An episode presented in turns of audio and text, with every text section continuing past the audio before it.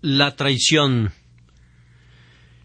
Mientras él aún hablaba, se presentó una turba, y el que se llamaba Judas, uno de los doce, iba al frente de ellos, y se acercó hasta Jesús para besarle. Entonces Jesús le dijo Judas, ¿con un beso entregas al Hijo del Hombre? Lucas 22, 47-48. Cuando Satanás fue derrotado por completo en su conflicto con Cristo en el huerto, el hombre diablo Judas entró en escena.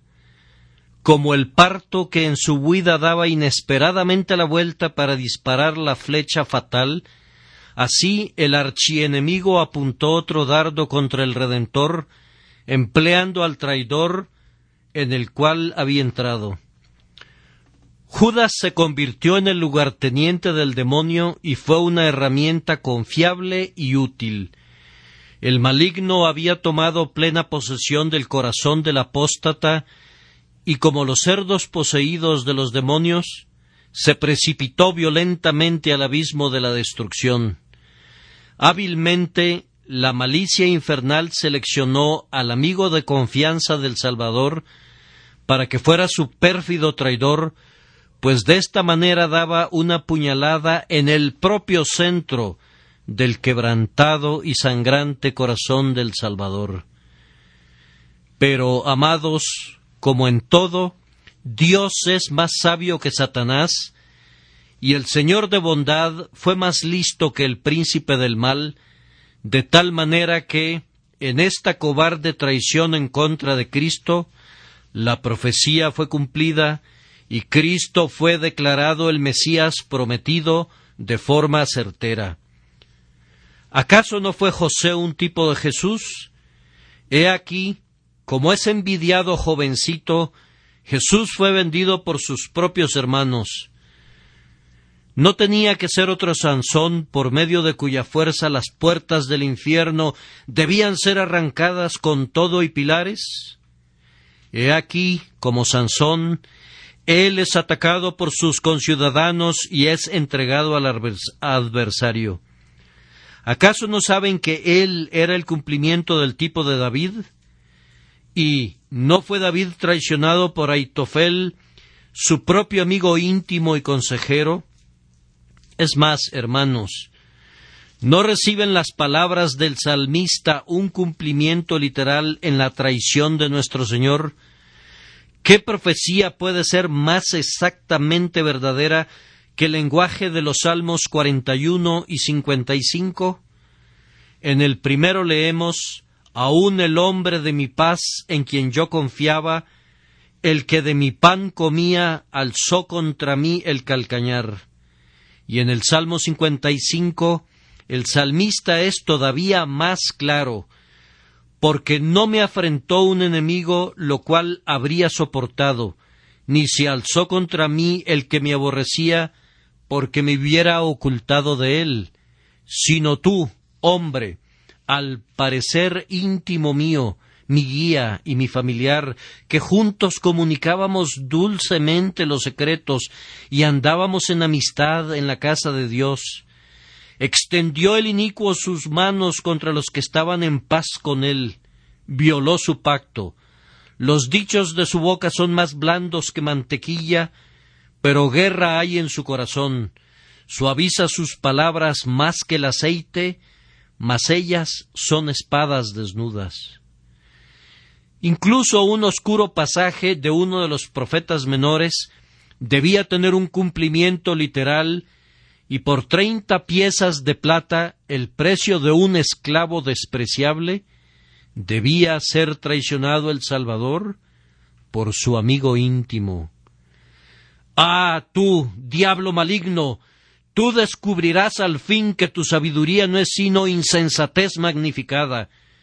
En cuanto a las maquinaciones y planes de tu engaño, el Señor los escarnecerá. Después de todo, Tú no eres sino el esclavo de aquel que aborreces. En todo el pérfido trabajo que desempeñas tan ávidamente, no eres más que un ayudante de cocinero en la cocina real del Rey de Reyes. Sin abundar más en el prefacio, avancemos al tema de la traición en contra de nuestro Señor. Primero, concentren sus pensamientos en Jesús el traicionado, y después que hayan reflexionado al respecto, contemplen con solemnidad el rostro villano de Judas el traidor. Él podría servirnos de faro para advertirnos en contra del pecado que genera apostasía. Detengámonos por unos momentos y veamos a nuestro Señor ingrata y cobardemente traicionado. Fue decretado que él debía morir, pero ¿cómo caería en las manos de sus adversarios?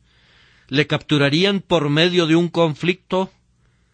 No debía ser así para que no pareciera como una víctima renuente debía huir delante de sus enemigos hasta que no pudiera esconderse más? No es conveniente que un sacrificio sea perseguido hasta la muerte. ¿Debía ofrecerse él mismo al enemigo? ¿Eso excusaría a sus asesinos o lo convertiría en un cómplice de su crimen? ¿Sería tomado casualmente o desprevenido?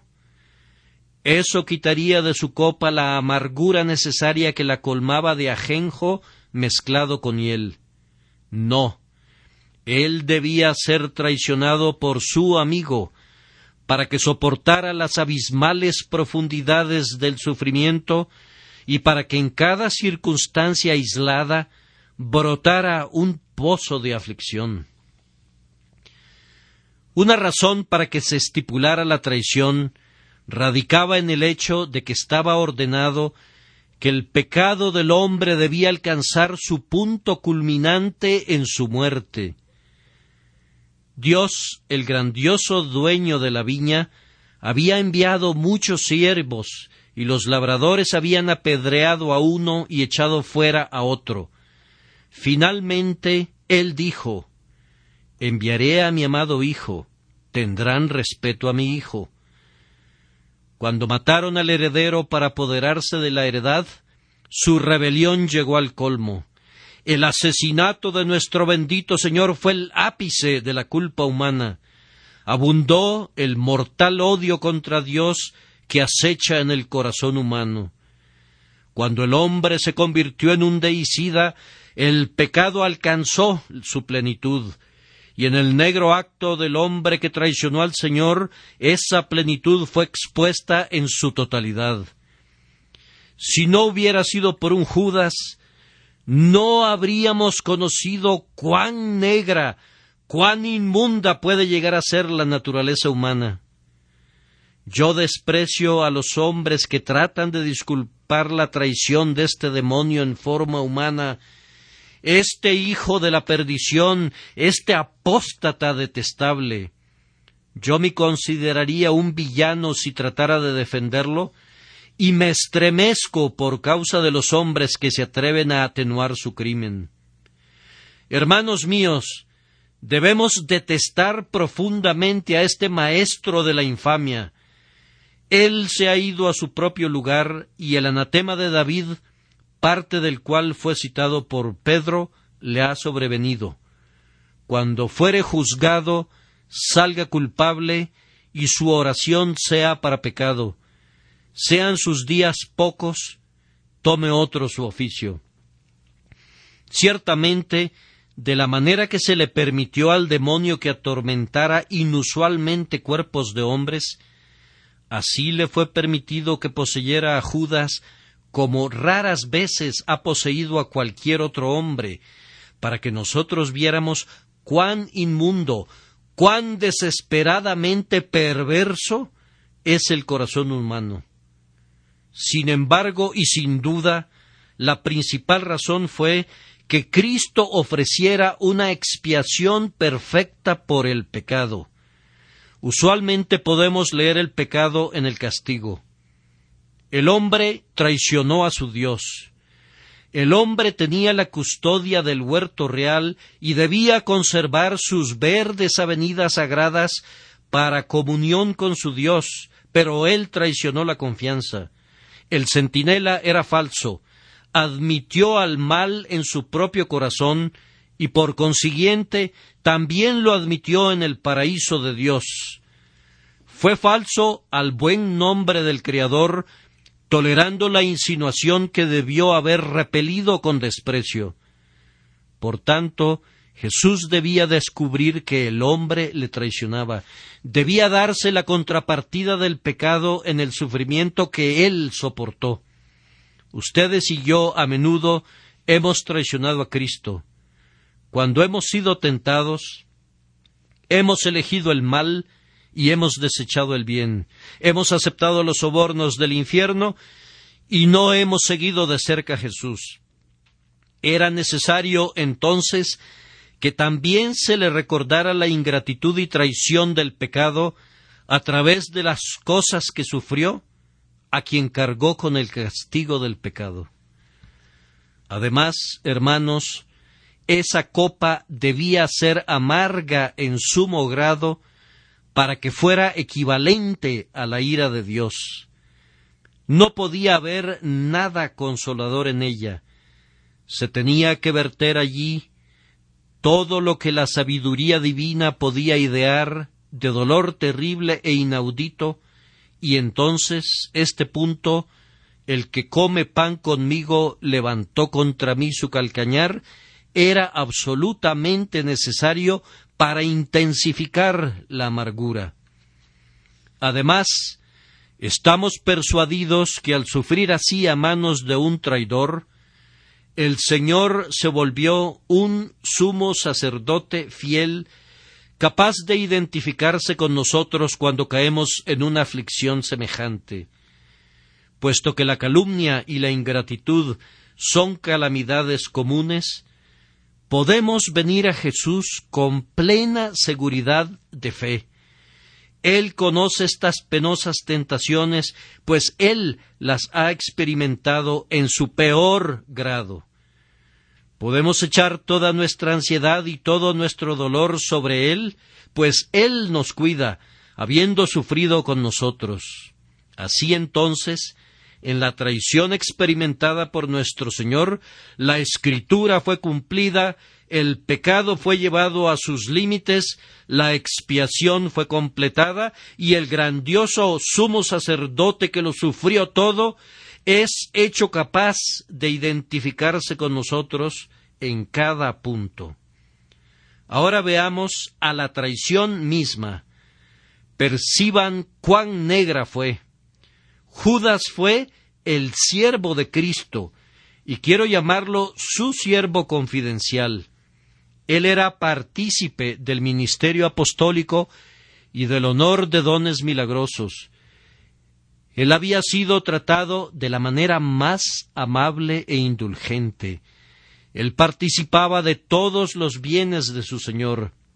De hecho, le iba mejor que a su Señor, pues al varón de dolores siempre le tocó la peor parte de todas las aflicciones de la pobreza y la deshonra de la calumnia.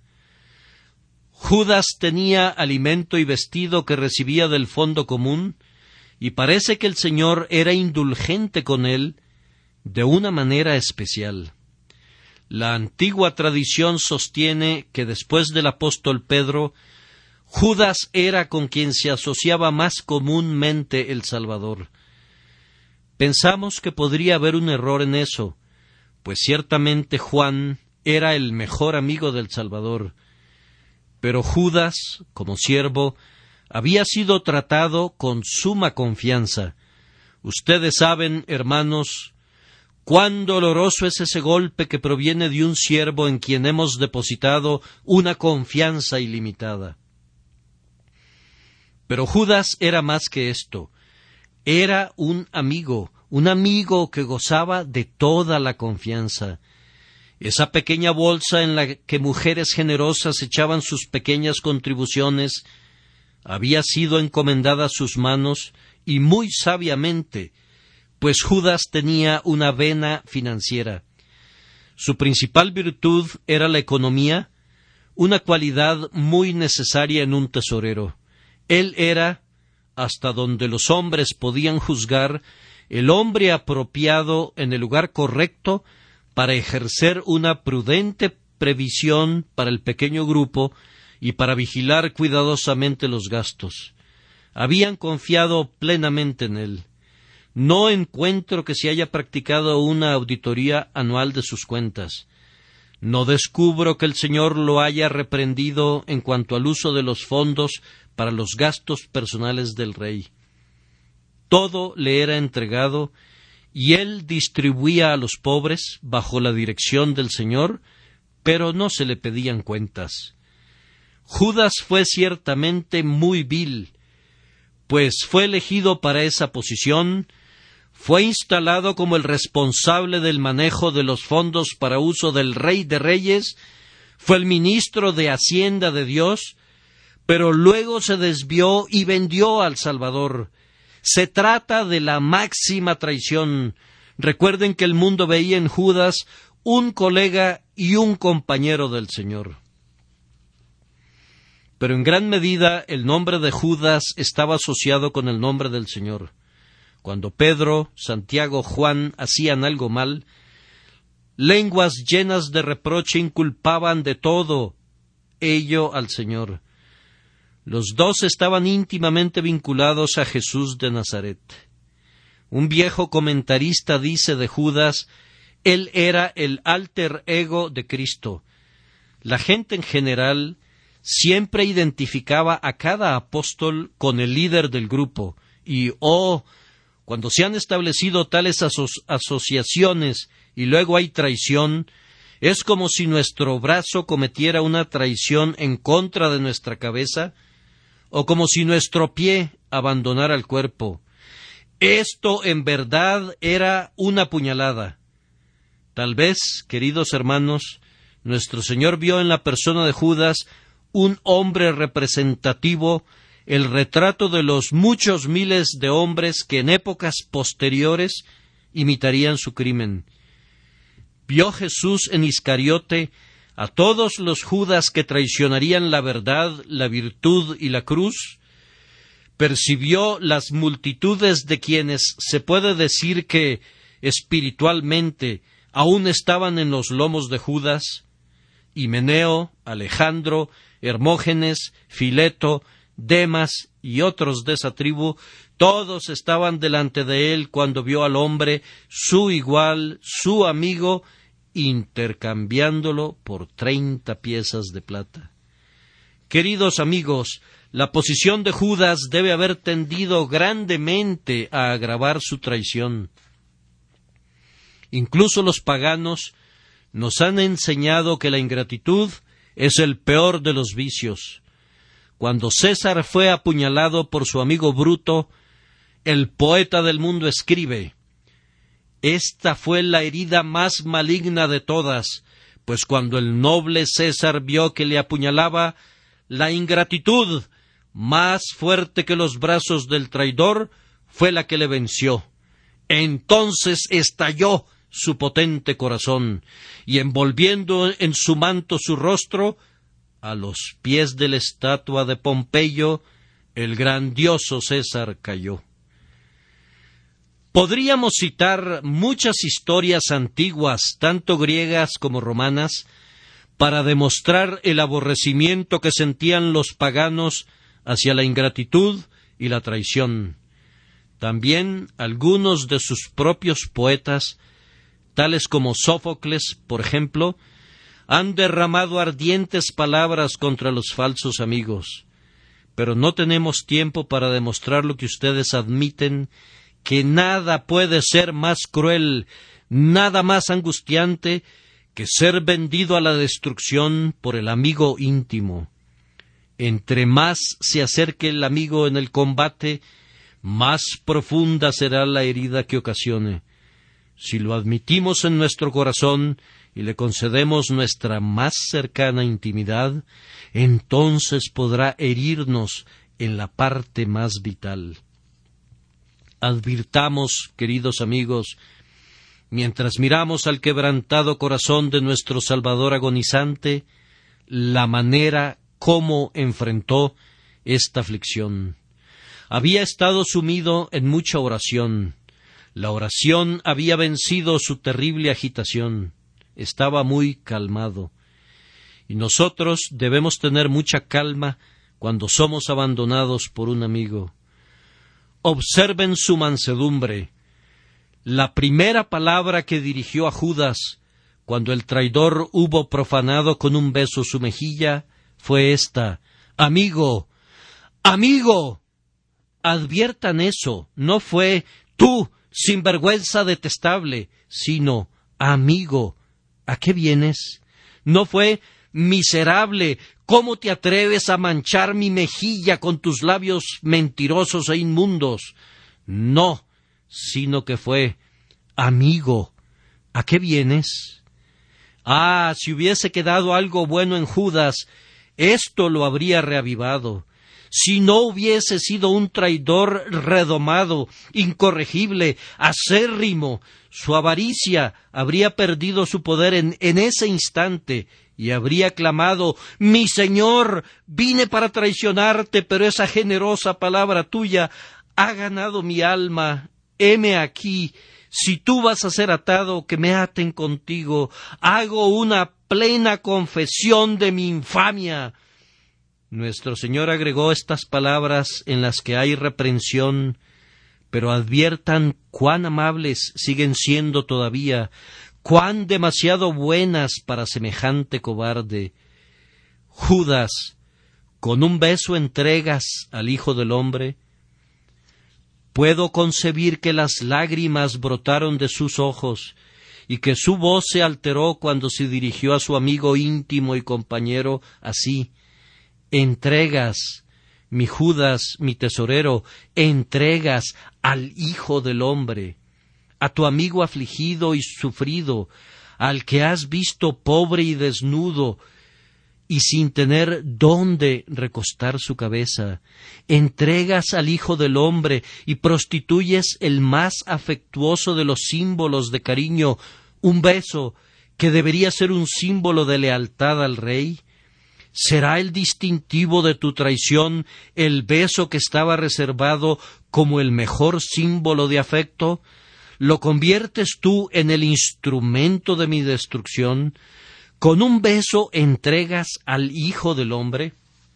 Oh, si no hubiera poseído un corazón endurecido, si el Espíritu Santo no le hubiera dejado por completo, en verdad este hijo de perdición habría caído postrado una vez más y derramando en lágrimas su alma habría clamado No, no puedo traicionarte a ti, sufriente hijo del hombre, perdóname, perdóname, cuídate, escapa de esta multitud sedienta de sangre y perdona a tu discípulo traicionero.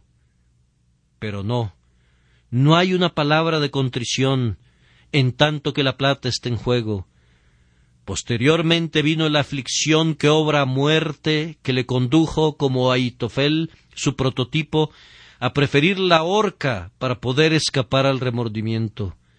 Esto también debe haber agravado el dolor de nuestro amado Señor cuando vio la impenitencia del traidor y leyó el terrible destino de ese hombre de quien dijo una vez que bueno le fuera no haber nacido.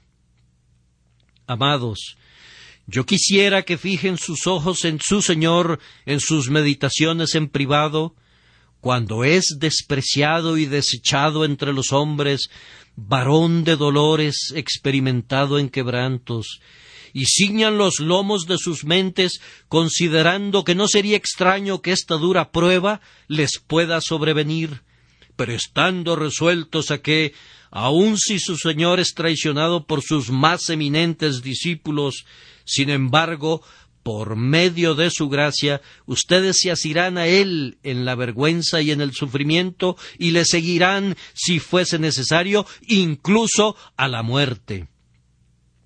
Que Dios nos dé gracia para que veamos la visión de sus manos y sus pies clavados, y recordando que todo esto provino de la traición de un amigo, seamos muy celosos de nosotros mismos, para que no crucifiquemos de nuevo al Señor y lo expongamos a la vergüenza pública al traicionarlo en nuestra conducta o en nuestras palabras, o en nuestros pensamientos. Concédanme su atención mientras hacemos una evaluación del hombre que traicionó al Hijo del Hombre, Judas el traidor. Quiero llamar su atención, queridos amigos, a su posición y a su carácter público. Judas fue un predicador. Es más, fue un predicador notable y tenía parte en este ministerio, dijo el apóstol Pedro. Él no fue simplemente uno de los setenta, había sido seleccionado por el propio Señor como uno de los doce, un miembro honorable del colegio apostólico. Sin duda había predicado el Evangelio de tal manera que muchos habían sido alegrados por su voz y había recibido poderes milagrosos de tal manera que, a su palabra, los enfermos habían sido sanados, los oídos de los sordos habían sido abiertos y los ciegos habían recobrado la vista. Es más, no hay duda que ese hombre que no pudo impedir que el diablo entrara en él, había echado fuera los demonios de otros.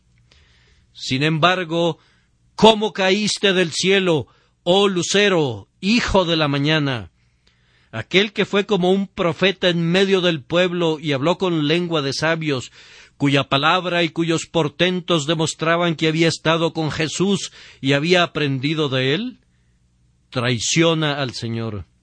Entiendan, hermanos míos, que ningún don puede asegurar la gracia y que ninguna posición de honor o de utilidad en la Iglesia demostrará necesariamente que somos fieles al Señor. Sin duda hay obispos en el infierno y multitudes de aquellos que una vez ocuparon el púlpito están ahora condenados para siempre para deplorar su hipocresía. Ustedes que son líderes de la Iglesia, no concluyan que debido a que gozan de la confianza de la Iglesia, la gracia de Dios está en ustedes con absoluta certeza. Tal vez la más peligrosa de todas las posiciones para un hombre es que se vuelva bien conocido y sea muy respetado en el mundo religioso y sin embargo tenga podrido su corazón.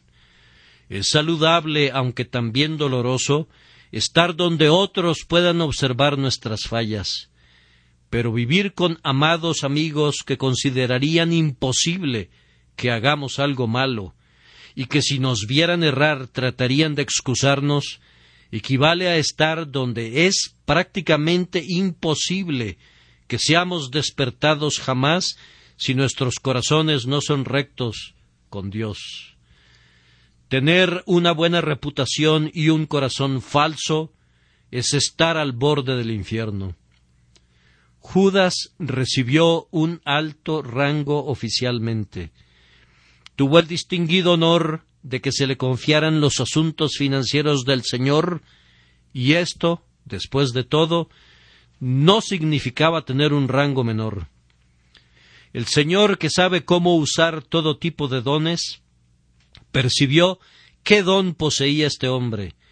Él sabía que la impetuosidad irreflexiva de Pedro pronto vaciaría la bolsa y dejaría al grupo en grandes apuros y si la hubiese confiado a Juan, su espíritu amoroso pudiera haber sido engatusado a una benevolencia imprudente para con los mendigos, mendigos de lengua salamera.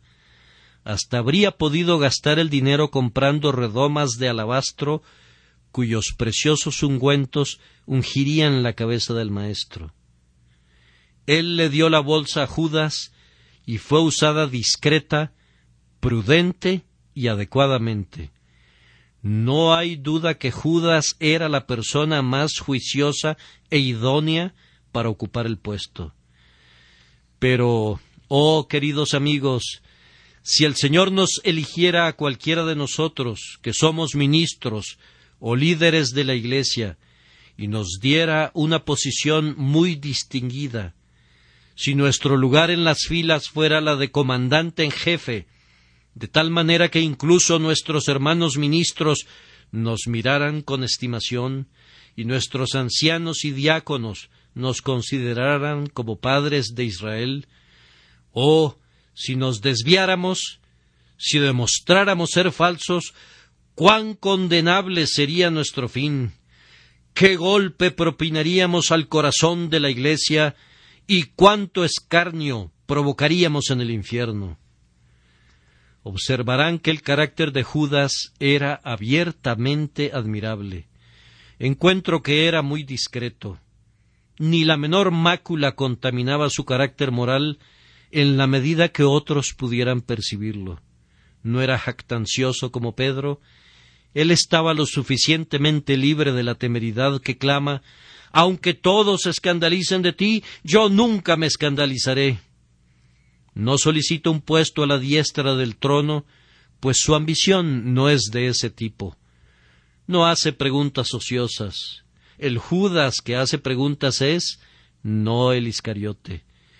Tomás y Felipe a menudo están atisbando en temas profundos, pero no Judas.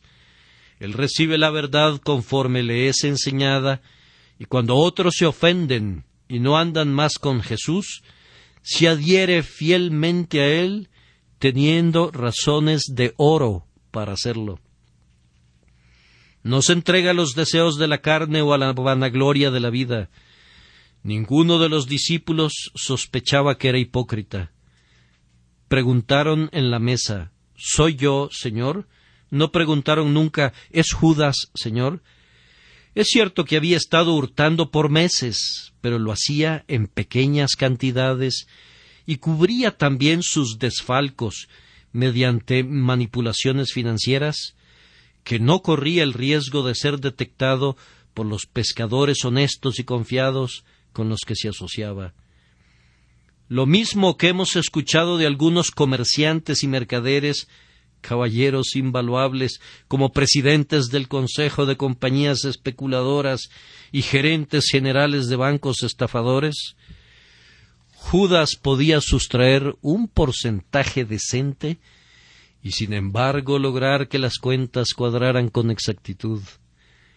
Los caballeros que han aprendido de Judas se las arreglan para falsear las cuentas admirablemente para los accionistas, con el objeto de obtener una buena porción para su propia mesa, sobre la cual piden la bendición divina. Judas fue, en su vida conocida, una persona muy admirable. Habría sido antes de mucho tiempo un regidor, sin duda, y siendo muy piadoso y ricamente dotado, su llegada a las iglesias o capillas habría generado una intensa satisfacción. ¡Qué persona tan discreta e influyente! dirían los diáconos. Sí, respondería el ministro, qué adquisición para nuestros comités. Si lo pudiéramos elegir para algún puesto, sería de eminente servicio para la Iglesia. Yo creo que el Señor lo eligió como apóstol a propósito, para que no nos sorprendamos para nada cuando encontremos un hombre semejante como ministro en un púlpito o como colega del ministro trabajando como un líder en la Iglesia de Cristo. Estas son cosas solemnes, hermanos míos. Guardémoslas en el corazón, y si alguno de nosotros muestra un buen carácter entre los hombres y destaca en algún cargo, que esta pregunta nos cale profundamente ¿Soy yo, Señor?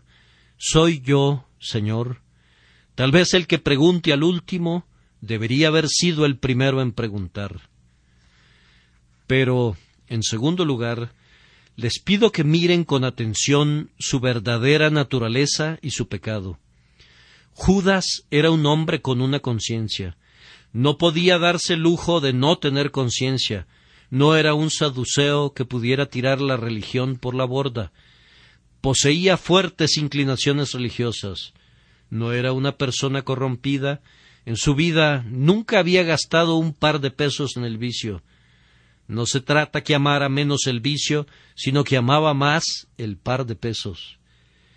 Ocasionalmente era generoso, pero lo era con el dinero de otras personas. Vigilaba muy bien su cargo, la bolsa. Tenía una conciencia, repito, y fue una conciencia feroz una vez rota la cadena, pues fue su conciencia la que le impulsó a ahorcarse. Pero era una conciencia que no se sentaba regularmente en el trono, reinaba espasmódicamente. La conciencia no era el elemento que regía, la avaricia predominaba sobre la conciencia. Prefería obtener dinero por la vía honesta, pero si no podía obtenerlo escrupulosamente, entonces podía ser por cualquier otra vía. No era sino un pequeño comerciante. Sus ganancias no eran mayor cosa, pues de lo contrario, no habría vendido a Cristo por una suma tan pequeña como esa, equivalente a unas diez libras esterlinas a valor actual, por decirlo así, o tres o cuatro libras esterlinas en aquellos días. Fue un bajo precio el que le puso al Señor, pero un poco de dinero era algo muy grande para él. Había sido pobre, se había unido a Cristo con la idea de que pronto sería proclamado rey de los judíos y entonces se convertiría en un noble y sería rico. Pensando que a Cristo le tomaría algún tiempo alcanzar su reino, comenzó a tomar dinero poco a poco, lo suficiente para ir creando una reserva. Y ahora, temiendo que sus sueños se vieran frustrados y no habiéndole importado Cristo nunca, sino sólo su propia persona, se sale de la mejor manera posible de lo que considera que fue un grave error y gana algún dinero traicionando al Señor. Hermanos, yo creo solemnemente que de todos los hipócritas, aquellos cuyo Dios es su dinero, son los que tienen menos esperanzas. Pueden enmendar a un borracho. Gracias a Dios, hemos visto muchos ejemplos al respecto. Incluso un cristiano caído que ha cedido el paso al vicio puede aborrecer su concupiscencia y alejarse de ella. Pero me temo que los casos en los que un hombre ha sufrido la gangrena de la avaricia, pero ha sido salvado, son tan pocos que pueden escribirse sobre la superficie de la uña de un dedo. Este es un pecado que el mundo no reprende. El más fiel ministro difícilmente puede golpear su frente. Dios sabe cuántos truenos he lanzado contra los hombres que están entregados a este mundo y sin embargo pretenden ser seguidores de Cristo. Siempre están diciendo yo no soy de esos. Lo que debería llamarse avaricia completamente descarada, ellos llaman prudencia, discreción, economía, etc. Y acciones que yo despreciaría hasta escupir sobre ellos, ellos las llevan a cabo y todavía se sientan donde se siente el pueblo de Dios y oyen lo que oye el pueblo de Dios y piensan que después que han vendido a Dios por una ligera ganancia, irán al cielo. Oh almas, almas, almas, cuídense, cuídense de la avaricia más que de ninguna otra cosa. No es el dinero, ni la falta de dinero, sino el amor al dinero, lo que es la raíz de todo mal. No es tenerlo, ni siquiera es guardarlo. El problema es que lo conviertan en su Dios. Es ver eso como la principal ventura y no considerar la causa de Cristo, ni la verdad de Cristo, ni la santa vida de Cristo, sino estar listos a sacrificarlo todo para obtener ganancias. Oh, tales hombres se convierten en gigantes del pecado, serán puestos para siempre como blanco de la risa infernal. Su condenación será segura y justa. El tercer punto es la advertencia que Judas recibió y la forma en que perseveró. Solo piensen, la noche anterior a que vendiera su señor, ¿Qué creen que hizo el maestro? Pues lavó sus pies, y sin embargo Judas le vendió. ¡Qué condescendencia! ¡Qué amor! ¡Qué familiaridad! Tomó una toalla y se la ciñó y lavó los pies de Judas. Y sin embargo, esos propios pies de Judas sirvieron de guía para los que prendieron a Jesús. Y ustedes recuerdan lo que dijo cuando hubo lavado sus pies. Y vosotros limpios estáis, aunque no todos. Y miró con ojos de lágrimas a Judas. ¡Qué advertencia para él! ¿Qué podría ser más explícito? Entonces, cuando tuvo lugar la cena y comenzaron a comer y beber juntos, el Señor dijo, Uno de vosotros me va a entregar. Eso era lo suficientemente claro y un poco después dijo explícitamente El que mete la mano conmigo en el plato, ese me va a entregar. ¡Cuántas oportunidades para el arrepentimiento! Judas no puede decir que no tuvo un predicador fiel. ¿Qué podría haber sido más personal? Si no se arrepentía en ese momento, ¿qué podía hacerse? Más aún, Judas vio lo que debió ser suficiente para que un corazón diamantino sangrara. Vio a Cristo con agonía en su rostro, pues fue justo después que Cristo dijo Ahora está turbada mi alma, que Judas abandonó el lugar de la cena y salió para vender a su Señor. Ese rostro, tan lleno de dolor, debió haberle conducido al arrepentimiento, debió arrepentirse, si no fuera porque había sido dado por perdido y dejado solo para que entregara su alma a sus propios artificios. ¿Qué lenguaje pudo haber sido más tronante que las palabras de Jesucristo cuando dijo Mas ay de aquel hombre por quien el Hijo del hombre es entregado? Bueno le fuera a ese hombre no haber nacido él había dicho No os he escogido yo a vosotros los doce, y uno de vosotros es diablo. Ahora, si cuando estos truenos pasaban por sobre su cabeza y los relámpagos apuntaban a su persona, si entonces este hombre no fue despertado, qué infierno de pertinacia infernal y de culpa debe haber habido dentro de su alma. Oh, pero si alguien de ustedes, si alguno de ustedes vendiera a Cristo por mantener abierto su taller el día domingo, si vendieran a Cristo por los sueldos extras que pudieran ganar por la falsedad, o si vendieran a Cristo por causa de las cien libras esterlinas que pudieran conseguir mediante un contrato infame, si hicieran eso, no perecerían sin haber sido advertidos, yo no vengo a este púlpito para agradar a ninguno de ustedes. Dios sabe que si yo conociera más acerca de sus insensateces, las señalaría de manera más clara. Si supiera más acerca de las trampas hechas en los negocios, no vacilaría en hablar de ellas. Pero, oh señores, yo les conjuro por la sangre de Judas que se ahorcó al final, que se vuelvan, que se vuelvan de este mal si lo tienen, para que su pecado sea borrado. Por un minuto tomemos nota del acto mismo. Él buscó su propia tentación. No esperó que el diablo viniera a él. Él fue tras el demonio. Él acudió a los principales sacerdotes diciendo ¿Qué me queréis dar? Uno de los viejos teólogos puritanos dice Esta no es la forma típica de comerciar de la gente. Ellos establecen su propio precio.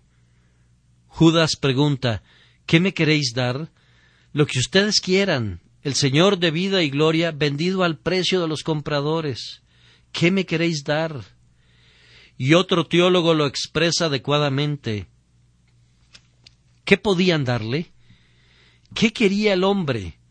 No necesitaba alimento ni vestido le iba tan bien como a su Señor y a los otros discípulos. Tenía lo suficiente. Él tenía todo lo que sus necesidades podían requerir, y sin embargo preguntó ¿Qué me queréis dar? ¿Qué me queréis dar? ¿Qué me queréis dar? Ay, la religión de algunas personas está cimentada sobre esa pregunta ¿Qué me queréis dar? Sí, asistirán a la iglesia si hay caridades que se puedan recibir allí, pero si recibiesen más por no ir, entonces no irían. ¿Qué me queréis dar? Algunas de estas personas no son ni siquiera tan sabias como Judas.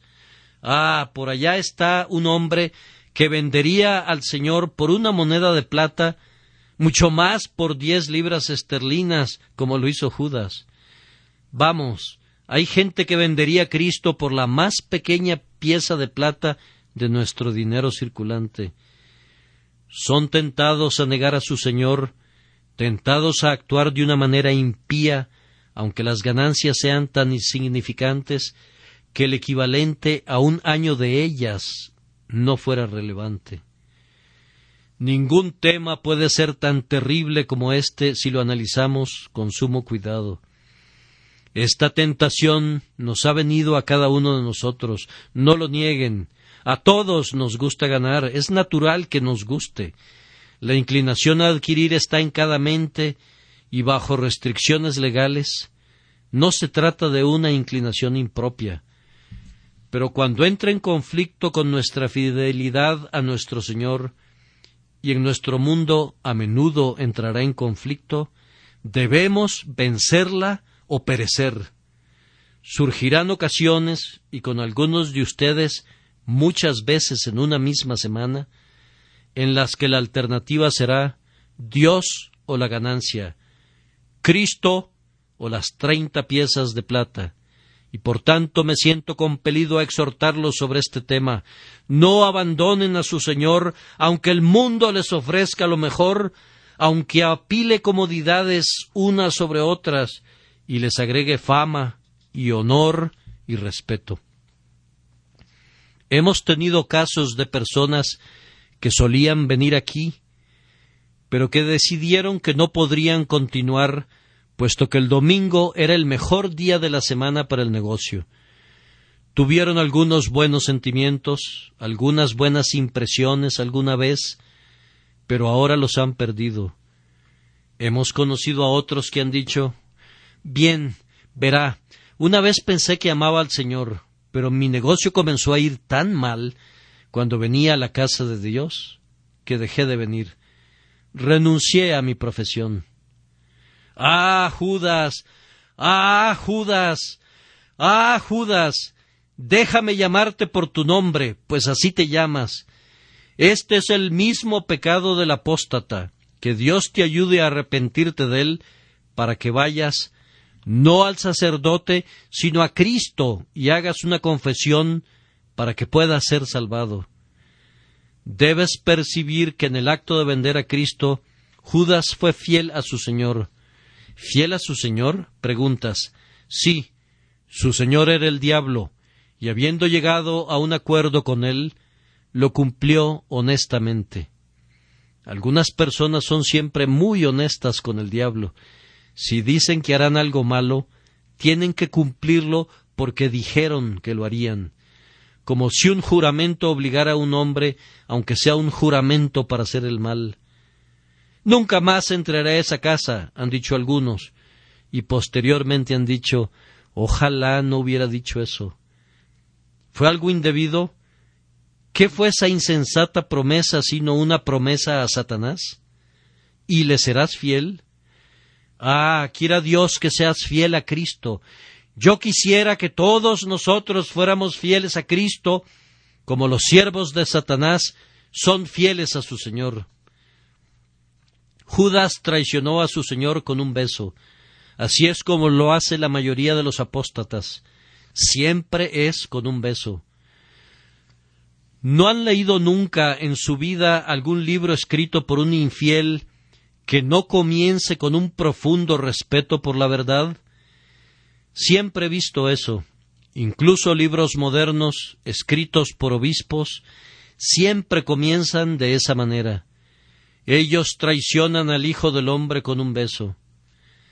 ¿Han leído alguna vez un libro de amarga controversia que no haya comenzado con ese enfermizo tinte de humildad, con tal dosis de azúcar, de mantequilla, de jarabe, con tal dosis de todo lo que es dulce y suave, que dijeron Ah, seguramente hay algo malo aquí, pues cuando la gente empieza tan suave y dulcemente, tan humilde y blandamente, pueden estar seguros que resuma odio en su corazón. La gente de aspecto más devoto es a menudo la más hipócrita del mundo. Concluimos con el arrepentimiento de Judas. Él se arrepintió, él se arrepintió, pero fue el arrepentimiento que produce muerte. En efecto hizo una confesión, pero no había consideración por el hecho en sí, sino únicamente en lo relativo a sus consecuencias. Él lamentaba que Cristo fuera condenado. Algún amor latente que hubiera sentido alguna vez hacia su amable Maestro brotó cuando vio que era condenado. Él no creyó, tal vez, que llegara hasta ese punto. Podría haber tenido la esperanza que escaparía de sus manos, y entonces él podría conservar sus treinta piezas de plata, y tal vez volver a vender al Señor. Tal vez pensó que él se libraría de sus manos por alguna manifestación milagrosa de poder, o que proclamaría su reino, y de esta manera Judas sólo estaría apresurando esa bendita consumación. Amigos, el hombre que se arrepiente de las consecuencias no se arrepiente. El asesino se arrepiente de la horca, pero no del asesinato. Y eso no es arrepentimiento para nada. Por supuesto, la ley humana debe medir el pecado por las consecuencias, pero la ley de Dios no. Hay un guardagujas en las vías del tren que descuida su trabajo. Hay una colisión en las vías y muere gente. Bien, el hombre ha cometido un homicidio imprudencial por causa de su negligencia. Pero ese guardagujas tal vez había descuidado su trabajo muchas veces anteriormente, pero no había resultado ningún accidente, y entonces se marchaba a casa diciendo Bien, no he hecho nada malo. Ahora fíjate bien que el mal no debe ser medido nunca por el accidente, sino por el acto mismo. Y si tú has cometido una ofensa y has escapado sin ser detectado, sigue siendo vil a los ojos de Dios. Si has hecho algo malo y la providencia ha prevenido el resultado natural del mal, la honra de eso es para Dios, pero tú eres tan culpable como si tu pecado se hubiera llevado a cabo hasta sus últimas consecuencias y el mundo entero se hubiera incendiado. Nunca midas al pecado por las consecuencias, sino que debes arrepentirte de los pecados por lo que son en sí mismos. Habiendo lamentado las consecuencias, puesto que éstas son inalterables, el hombre fue conducido al remordimiento. Buscó un árbol, ajustó la cuerda y se colgó. Pero en su prisa se colgó tan mal que la cuerda se rompió, cayó en un precipicio y leemos que sus entrañas se derramaron allí. Estaba como una masa irreconocible en el fondo del risco, para horror de todos los que pasaban. Ahora, Ustedes que obtienen una ganancia de la piedad, si hay algunos aquí presentes, tal vez no lleguen al fin del suicida, pero aplíquense la lección. El señor Kitsch, mi venerable predecesor, cuenta al final de uno de sus volúmenes de sermones la muerte de un señor llamado John Child. John Child había sido un ministro disidente y que en el objeto de obtener ganancias y para ganarse la vida, se unió a los episcopalianos contra los dictados de su conciencia. Bautizaba a los bebés rociándolos con agua, y practicaba todo el resto de ritos de la Iglesia contra los dictados de su conciencia. Al fin, al fin, fue dominado por tales terrores por haber hecho lo que había hecho, que renunció a su actividad cayó en cama, y sus juramentos y blasfemias y maldiciones en su lecho de muerte fueron algo tan terrible que su caso fue la maravilla de su época.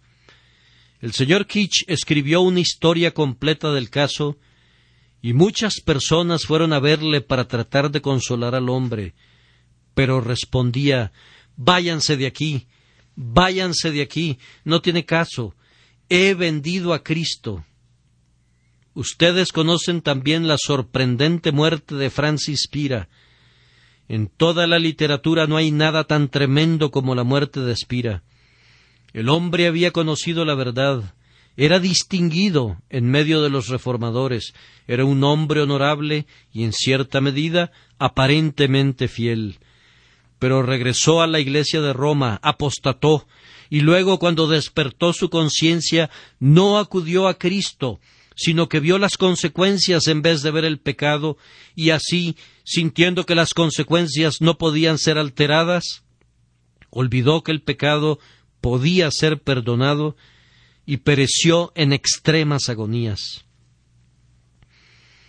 Que nunca sea la infeliz porción de ninguno de nosotros estar junto al lecho de muerte de alguien en esas condiciones, sino que el Señor tenga misericordia de todos nosotros ahora y nos conduzca a escudriñar nuestros corazones.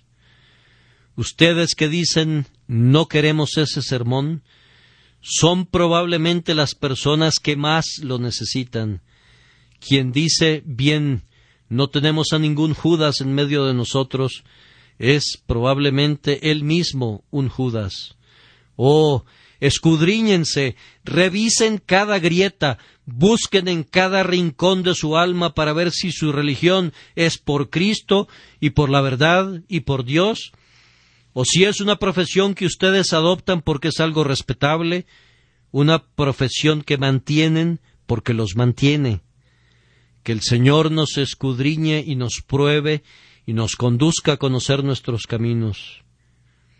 Y ahora, en conclusión, hay un Salvador, y ese Salvador está deseoso de recibirnos ahora. Si no soy un santo, soy un pecador y también me recibe. ¿No sería mejor que todos nosotros vayamos otra vez a la fuente para que seamos lavados y purificados? Que cada uno de nosotros vaya nuevamente y diga Señor, tú sabes lo que soy, yo no me conozco, pero si no hay rectitud en mí, enderezame. Si hay rectitud, guárdame así. Mi confianza está puesta en ti. Guárdame ahora, por amor de ti mismo, Jesús. Amén.